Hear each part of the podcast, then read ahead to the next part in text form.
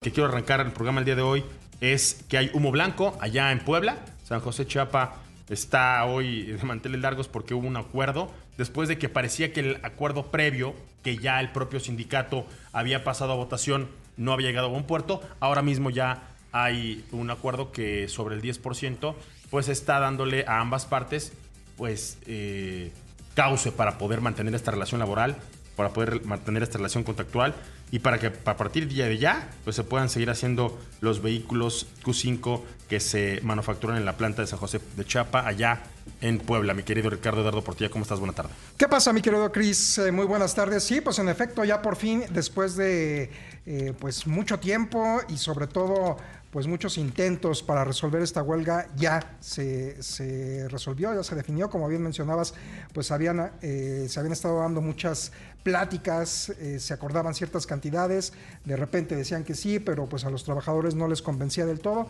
así que por fin después de pues alcanzar este 10%, ya Ojo, ojo, 10.2, ojo. 10.2. No, pero no son los puntos los que estoy reclamando. El domingo se van a reunir otra vez a, votar. Hay un 7% directamente en cuanto eh, al alza. Eh, habrá un 3.2% en prestaciones, es decir, un 7% de alza en el salario y un 3.2% en, prestaciones.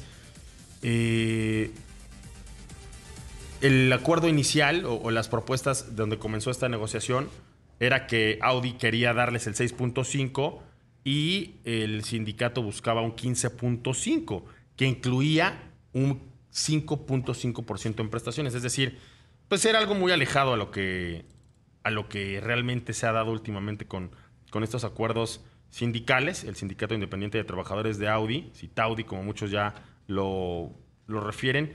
Pues al final me parece que logró un acuerdo histórico y sin embargo habrá que ver si el domingo en las votaciones esto pues pasa, pasa el corte. Mi querido Lalo, ¿cómo estás? Buenas tardes. Bien, Cristian, eh, Pablo, Rick, amigos de Otros en Imagen, buenas tardes. Casi alrededor de tres semanas duró esta, esta huelga, estalló el 24 de enero.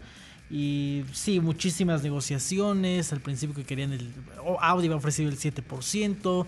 Los trabajadores se negaron. De hecho, incluso Audi intentó eh, implementar o solicitar la inexistencia de la huelga ante, ante eh, ante un tribunal. Entonces, eh, ha sido mucha negociación, ha sido un proceso que, evidentemente ha sido complicado y que, bueno, ya vimos como ciertas cifras en cuanto a fabricación, exportación, ventas, eh, se impactó en, al final de, a finales del mes de enero. Veremos qué, qué pasa durante, bueno, a fin de este mes, en el próximo corte de caja, pero sí ha sido un proceso bastante, bastante complejo.